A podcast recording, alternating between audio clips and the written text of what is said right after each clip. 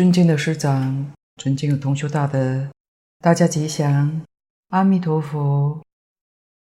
请大家翻开讲义第四十二页，心一，证明唯心妙境。这一段上次尚未讲完，讲到皆无人敬业所感，唯事所变。今天从佛心生心开始。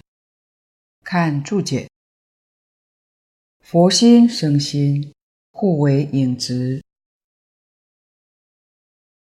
如众灯明，各辨是一，全理成事，全事即理，全性起修，全修在性，亦可深藏失矣。佛心生心，互为影子。这个佛心是指前面皆导师怨恨所成，种子所现，而无人敬业所感，为事所变，这是属于生心。众生之心，也是常讲的感应道交。怎么感应呢？佛心是圆满的智，我们的心虽然是识，识里头也开始觉悟了，不完全是迷。要是完全迷，对这个法门是不会相信的，不能接受的，这是全迷。我们今天能接受，欢喜接受。就是今天识里头已经有智，但没有完全变成智，所以佛的智是本，我们带了智的识是影，好像灯光下面影子一样，这就是互为影执，执就是体，就是本，例如。我们站在灯光底下，我们是直，照在下面一定有个影子。佛的字是体，我们带着字的那个识是影，感应道交，这才有感应。底下如众灯明，各辨是一。譬如许多的灯。像教室有很多盏灯，通通打开来，每一盏灯的灯光都遍满这个教室，光光互射，分不开的，好像是一盏灯的光明似的，其实是各变各的。我们若熄一盏灯，这盏灯的光明就没有了。在西方极乐世界，固然是阿弥陀佛的光明遍照。我们借着佛的智慧，把我们识里头的光明愈来愈变大。我们也照阿弥陀佛，阿弥陀佛也照着我们，光光互照，各辨是一。阿弥陀佛的光明周遍法界，我们这么一点点的萤火之光。也周遍法界，它是这个意思。全理成事，全事即理。西方极乐世界一正庄严是事，事一定有个理发生的，理就是心性，唯心所现，唯事所变。此地讲的种子所现。种子就是性，就是真心本性。圆满证得真心本性，就是种子，这个是理。全理就是事，变成事相，变成极乐世界一正庄严，六层说法，全事就是理。如果我们把字换一下。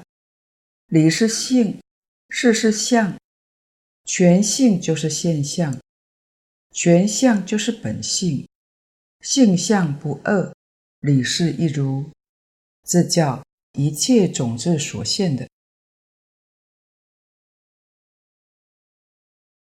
全性起修，全修在性。这一句元音老法师的解释：性是指理，修是指事行，就是修行，是乘理而起六度万恨，全六度万恨而不离我们现前这一念心性，所以。全行即理，全理而不离行。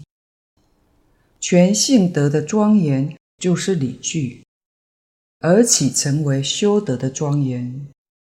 全修德的庄严还在无人心性之中，决定不能离开心性之外，而另外有识土的庄严。为什么呢？因为心性本无外故。他说了一个譬喻：如一地种花，千葩万卉，皆不离地。这个葩是指草木一类的，卉是花卉，就好像我们在地上种了很多的草木花卉，但是草木和花卉绝不能离开大地而生存。这是譬喻，譬喻什么呢？唯心净土，自性弥陀。净土、弥陀绝不能离开我们心性之外。而净空老法师说，这两句也是我们现在要做的。正住双修所依据的理论就是这两句。我们今天起修，我们用念佛这个方法修觉正境。虽然是修静，静里头有觉有正。我们觉正静是以静为中心为主，一而三，三而一。我们用念阿弥陀佛的方法修觉正静，我们用清净心、真诚心帮助一切众生，这是我们的清净心的助修。叫做正住双修。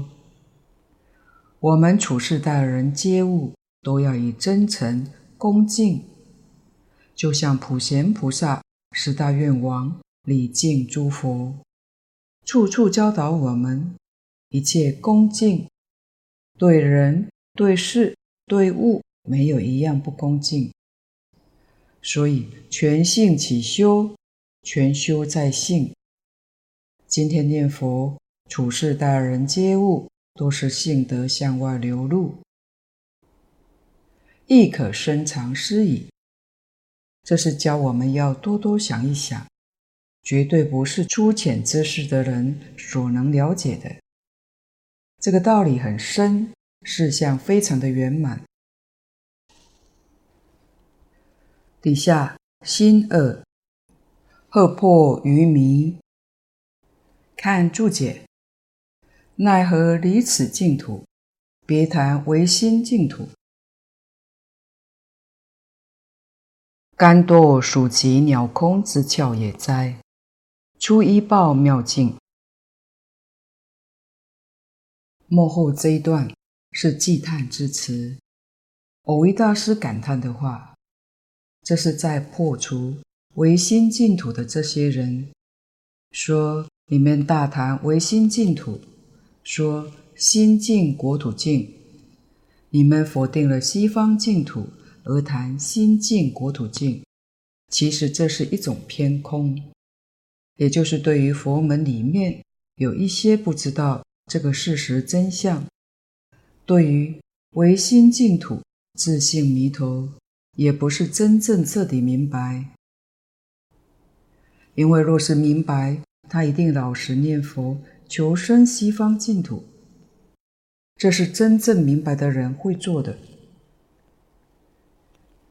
唯有一知半解、好高骛远，才把念佛求生净土抛在一边，不肯认真去修，而谈唯心净土。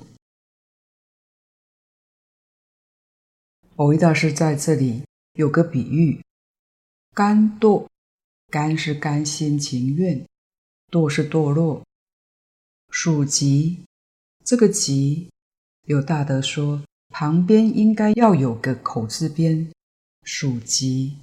不过现在的经书上都用这个极的，属极就是老鼠叫的声音。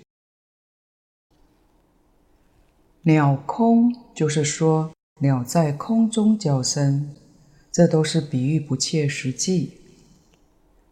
这是把老鼠叫声。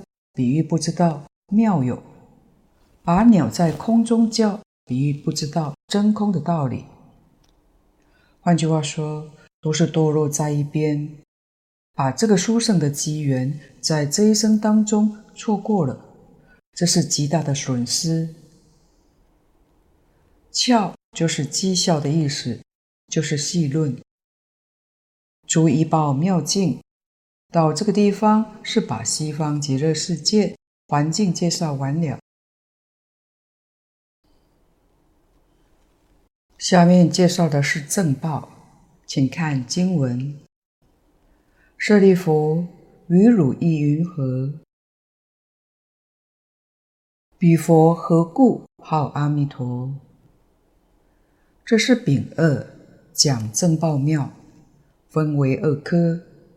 丁一，征释名号，征释就是征起解释，名号是阿弥陀佛名号。丁二，别释主办，个别的解释，主是阿弥陀佛，办是菩萨声闻弟子等。在征释名号当中，又分为二科，物一征，物二是。先讲真，真是真问，开端佛就叫做舍利佛，就是真问舍利佛尊者。于汝意云何？你的意思以为怎么样呢？彼佛何故号阿弥陀？极乐世界的佛为什么称作阿弥陀佛呢？这是说明名号的来源。在正报里面，一个是介绍西方极乐世界的导师阿弥陀佛，其次在介绍往生到极乐世界的这些人，这是将来在西方极乐世界的人事环境，当然与我们的关系非常之密切，也是要知道的。看注解，此经敌是持名妙行。故特征释名号，欲人深信万德洪名不可思议，一心执持，无复一二也。此经敌是持名妙行，故特征释名号。这个注解确实是精要。本经的确是释迦牟尼佛为我们指示出来持名念佛的妙行。这是个奇妙的修行法，所以在此地把弥陀的名号特别标示出来。这个念佛法门究竟妙在什么地方呢？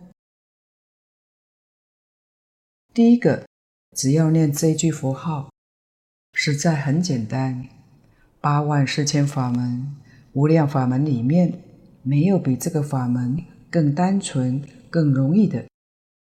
这句佛号能使我们横超三界，就是常讲的了生死、出三界。这个方法简单快速，这是第一个妙。第二个，本经无量寿经及观无量寿佛经、净土三经上都有这么个说法：临终时念一念就能往生。这是指带业往生，非常殊胜奇妙。这是释迦牟尼佛所说其他一切法里面都没有的。潮州黄河道德讲堂。谢总的父亲往生就是做了很好的证明。净空老法师说，谢老先生一生不信佛，临终念佛往生，瑞相稀有，这证明经上所讲的十念必生，这个让我们产生很大的信心。第三，只要能往生，我们临终一念、十念都能带业往生。那么生到西方极乐世界，品位是不是很低呢？在一般人观念当中，也许觉得很低，因为所有一切罪业都带去了。但这个很难讲，不一定地位很低，不但不低，一往生就圆证三不退。大德要我们特别注意这个“圆”字。为什么呢？假如只讲证三不退，那是圆教初住菩萨，别教初地就证三不退了，但是还不是圆满的。圆满证三不退是什么人呢？要不是等觉菩萨，就是法云地的菩萨。这个实在真难相信。通常修行人修到这个地位，一般讲从小乘出果算起，就是小乘证得出果须陀洹那一天算起。佛讲要三大阿僧祇劫才能证道圆正三不退。我们念念几声佛号，就这么大业往生，生到西方极乐世界，立刻就是圆正三不退。人家是要花三大阿僧只劫的时间，我们又费了多少时间呢？这个真正是妙，真正是难信之法。这是释迦牟尼佛、阿弥陀佛，还有经上六方诸佛，这是一切诸佛所说的，决定不是妄语。所以我们一定要有信心，要能相信诸佛所说的。就有大福报。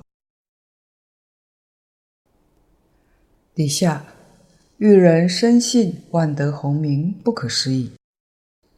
可见这句佛号，如果不是不思议功德，怎可能叫人一下子就有这样殊胜圆满的成就呢？若我们要问，为什么念佛有这样殊胜圆满的成就？答案就是。名号功德不可思议，这是很少人能清楚明白的。当然，关键就是要一心执持，无复一恶，这八个字非常重要。我们这一生有幸遇到这个念佛法门，听到这个法门，这一生当中能不能成就，关键就在这八个字，是不是真正能做到？如果真能做到，没有一个不往生的。凡是往生的人，个个都是圆正三不退。所以底下一段的注解就很重要，念佛学人不可不知道的。末学先讲一个念佛感应的事迹，这是在二零一六年十二月十日。由一位法师所记录的故事，末学看了很感动，在此分享同修。有一位韩仲英老居士，在中国河北省邯郸市广平县南关极乐寺念佛堂，领众念佛。韩老居士慈眉善目，精神饱满，逢人就讲念佛的利益。并以自身的故事现身说法。这位韩老居士出生于一九四三年，二十六岁那一年，他遭遇到一件大事故。当时他参加修治水利的工程，在作业中发生了灾难，钢索崩裂断掉，韩老先生没站稳，瞬间跌落。六七丈深的河床，随后水泥车又重重地砸到他的腰上。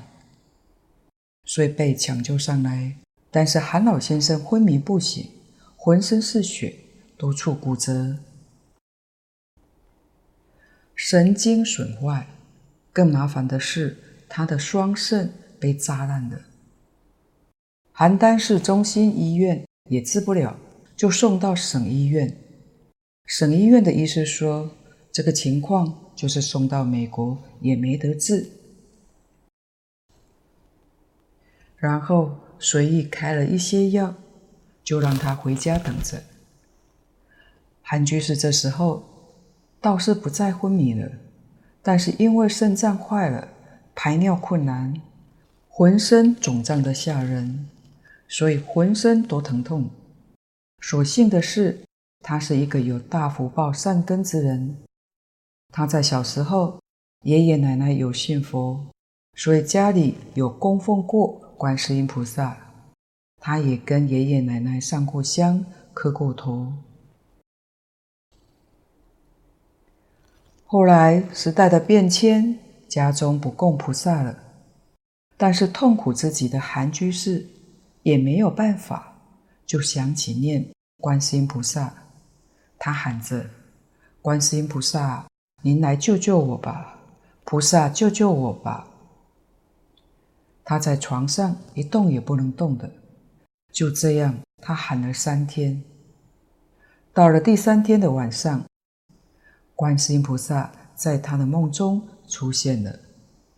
他说：“观世音菩萨慈悲庄严，言语难表。”下面是他梦中与观世音菩萨的一段对话。韩居士说：“菩萨，为什么我有病，你不管我？”观世音菩萨说：“你的罪业太大了。”这是重业轻报，赶紧念南无阿弥陀佛。韩居士说：“我疼，疼得念不出来。”观世音菩萨说：“疼也要念，每天最少念六千声，你的病才会好。”菩萨还叮嘱：“以后不要再吃肉了，病好了，你要宣扬念佛，劝人信佛念佛。”所以后来他用一碗的玉米粒，也许是晒干的玉米，就成为他的计数器。每念一次，拿出来一粒，念空了碗，然后再把玉米粒念着收进去。就这样，南无阿弥陀佛，南无阿弥陀佛，南无阿弥陀佛，白天念。黑夜念，疼痛念，睡着了也念，终于奇迹发生了。一两天后，他竟然可以排出尿来了，而他的肾脏是烂掉的。经过半年之后，他的身体不再疼痛了。再后来，他可以翻身，他开始一边念佛一边学爬，能够爬行了。他开始学走路。虽然一开始他的腰是弯着，可以说整个人是呈直角的。其实观世音菩萨多次来梦中点化他，当他的身体刚开始可以走路的时候，菩萨在梦中说：“你要精进念佛，每月十斋日要持八关斋戒。”因为他不知道八关斋戒是什么意思，就去问他信佛的姐姐。他姐姐告诉他，其中的内容，特别是要不淫欲，不要对妻子起欲念。于是他就把自己关在一间房内，不见妻子，精进念佛。现在他知道，佛菩萨的戒律都是对自己的保护。后来，他的腰慢慢可以直起来了，也能做事了。他不管到田里耕作、做家事、走路，都是念着“南无阿弥陀佛”。吃饭、上厕所就心里默念。这样过了十五年之后，他的身体完全恢复正常，直立行走，一如常人。他就到曾经救过他的邯郸中心医院找当年的医师复查。当年的医师还在，也记得他，就给他拍了片子。这位医师惊讶得不得了，张大了嘴巴。他的两颗被扎烂的肾脏，原来已经萎缩得快没有了，但却又长出了两颗新肾。大约正常的一半大，这是全世界医学史上也没有记录过的奇迹。医师连着说：“这是神奇儿，神了。”于是问他：“你做了什么大善事？”韩居士回答说：“我就是念佛。”到现今，韩老居士每天依旧精进念佛。喜悦健康的生活着，他一念就是五十年了。所以韩老居士念佛起死回生的故事传遍了乡里。他逢缘就讲念佛的好处，告诉大家念佛就得利益。在他的影响之下，因信佛念佛，周围亲友乡邻绝症。重病恢复健康的有几十个，经他助念往生的就更多了。例如，他的一位邻居玉儿女士的母亲，属于肝癌的晚期，准备从医院回来等死的意思。这位玉儿女士来求他，看看有没有办法。他说：“我们给他念佛，好了就会好。”不好就往升级的世界。他们一行人到了玉儿女士家中，她的母亲在炕上躺着，盖了一床被子，宏大的肚子把被子顶得很高。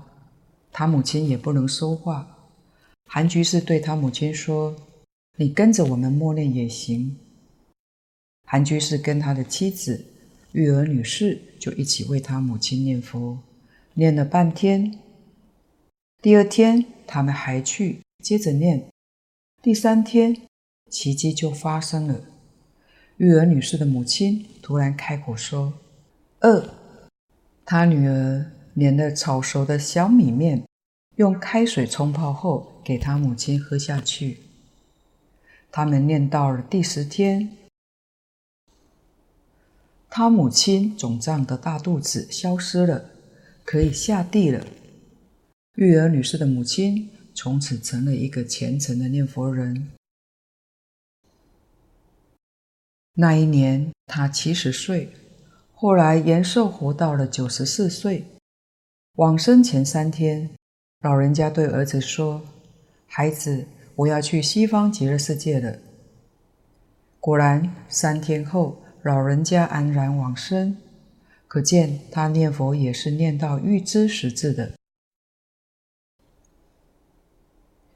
韩居士还经历过钻进大火中救火的事件，他却连根头发也没有被烧到。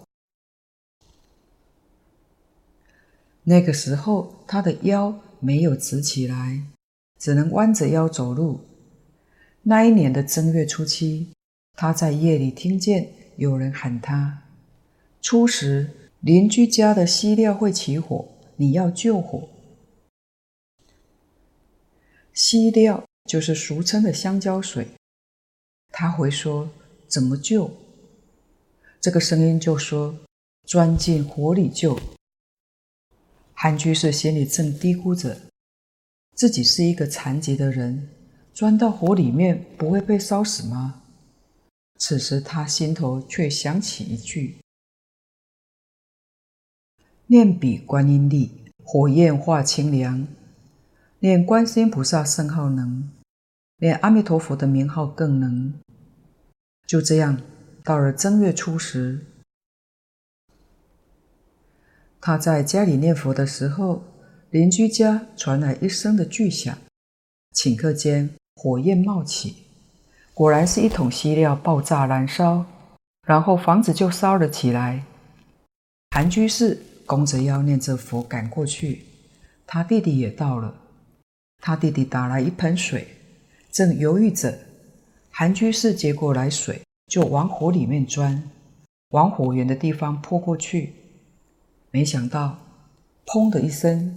火焰就扑到他的头上、脸上、身上，他立刻反身出去，又接了一盆水，再冲进去。他说：“当时嘴里一个劲大喊‘南无阿弥陀佛，南无阿弥陀佛，南无阿弥陀佛’。扑完火之后，他回到家中洗脸。咦，摸了脸，看看身上，然后照照镜子。”竟然连根头发、眉毛都没有烧到，身上更是半点火烧的痕迹都没有，真的是一句“南无阿弥陀佛”，火焰化清凉。一件又一件的亲身经历，让韩老居士对这句佛号的信心愈来愈坚定，简直不可思议。所以韩老居士对人常说：“当年阿弥陀佛。”留下他这一条命，就是要宣扬南无阿弥陀佛六字名号。因此，他逢人就说念佛的好处，发放佛书。他在余下的时间里，他要把阿弥陀佛的大慈大悲、无条件的救度送给一切有缘人。末学在此随喜赞叹韩老居士的慈悲。好，请大家翻到第四十三页。在经文之前，蕅益大师有一段的注解：“物二是就是解释。这个解释文又分二科，己一曰光明释，己二曰寿命释。看注解：阿弥陀正翻无量，本不可说。”本师以光寿二义，收尽一切无量。光则横遍十方，寿则数穷三际，横竖交错，即法界体。举此体作弥陀身土，亦即举此体作弥陀名号。是故弥陀名号即众生本觉理性，此名即始觉合本。实本不二，生佛不二，故一念相应一念佛，念念相应念念佛也。阿弥陀正翻无量，阿弥陀是梵语，阿翻作无，弥陀翻作量，所以阿弥陀是无量的意思。本不可说，无量就没办法说了。但释迦牟尼佛。在本经上用了两个意思来代表无量。本师以光说二义收尽一切无量，一切无量没办法说，说不尽。但在一切无量里面，佛说了两种，这两种确实就可以把一切无量都包括在其中了。底下。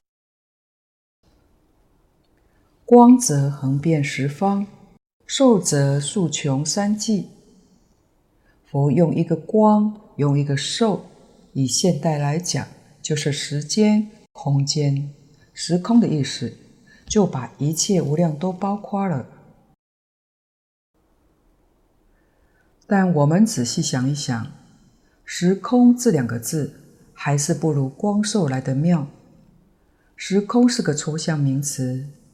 换句话说，它是死的；光寿是活泼的，充满生机，所以用得很好。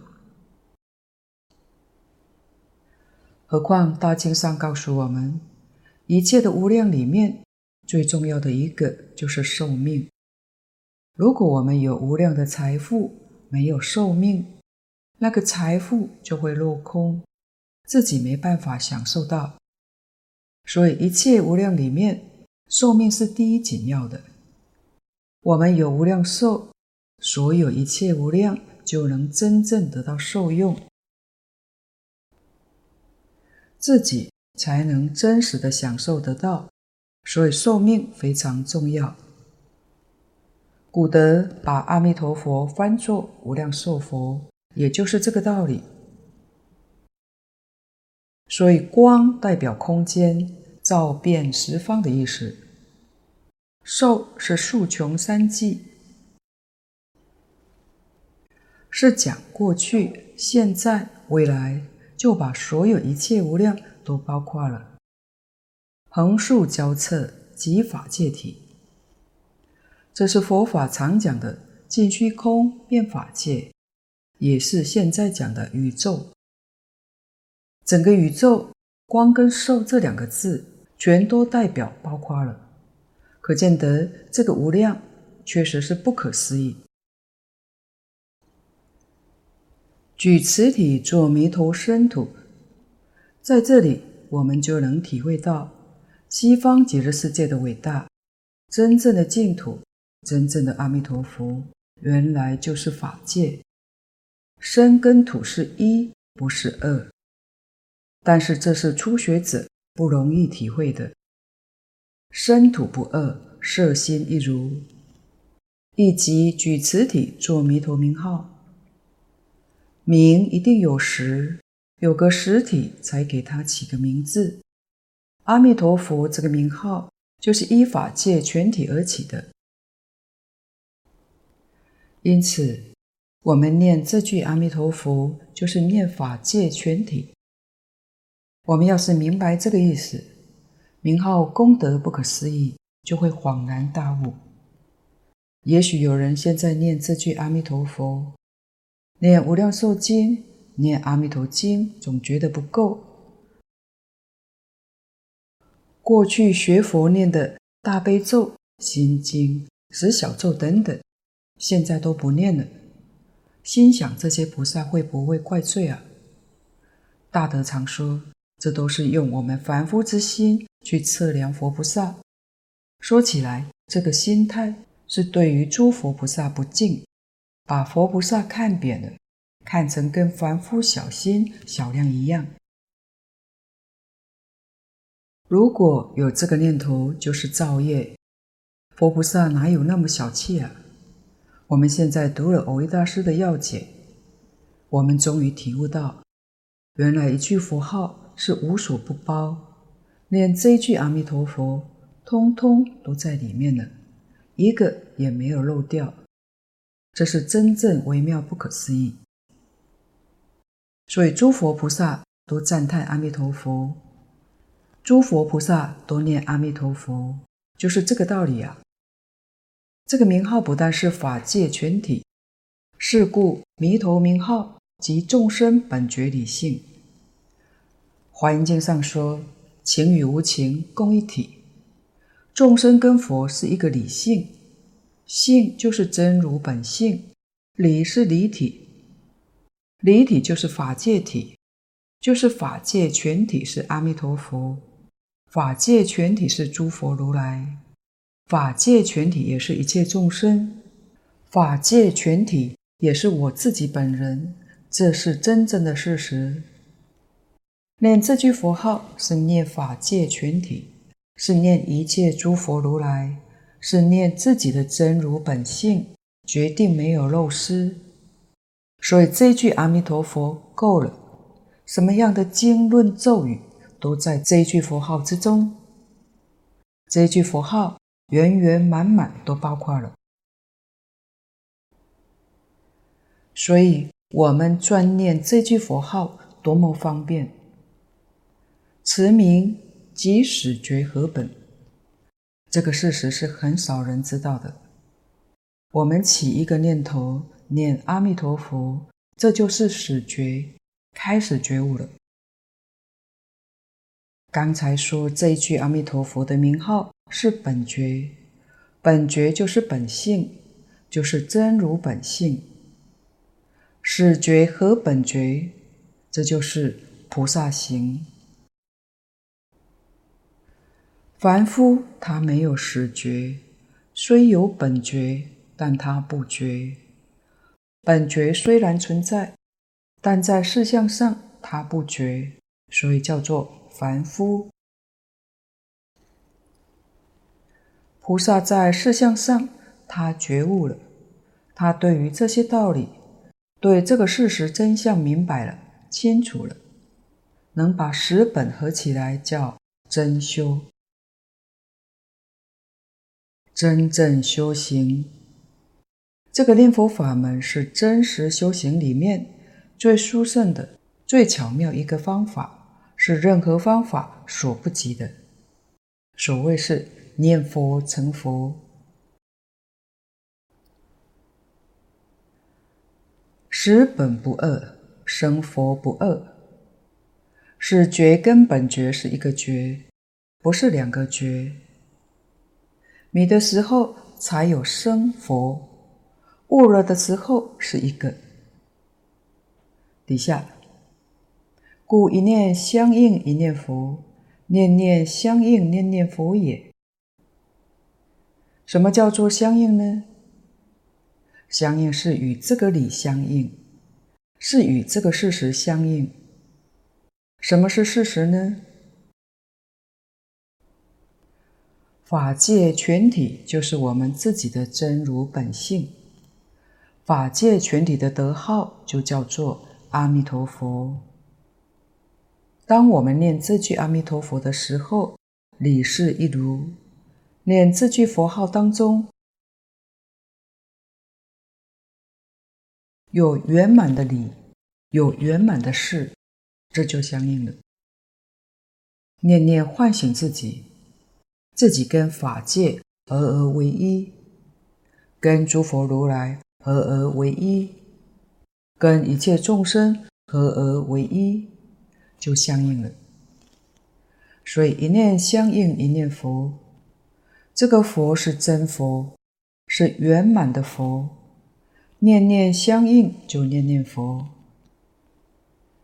前面我们讲过，念佛人相应就得佛的气氛。什么是得佛的气氛呢？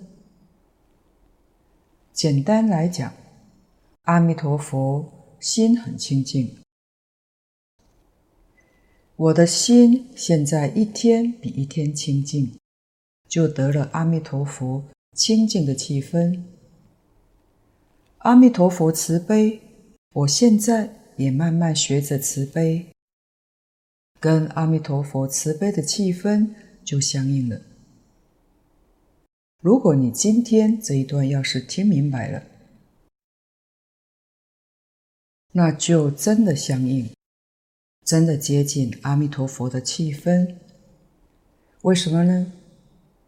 十本不二，生佛不二，理事不二，性相一如。我们念佛的时候，逐渐体会这个境界，契入这个境界，就叫得佛的气氛。这个理跟事真的弄清楚，我们对于这个法门。对于一心念佛、信愿持名，就决定不会怀疑，真清楚、真正明白，疑惑就会断掉，信心就自然会升起来。这个信是真信，比正信还要高一等。一般正信有两种。一种是依圣言量，就是佛讲的，我相信，我不怀疑。另外一个是在经教里面理论明白了，我的这个信是有理论依据的，不是迷信，这叫正信。真信是跟佛的气氛接触到，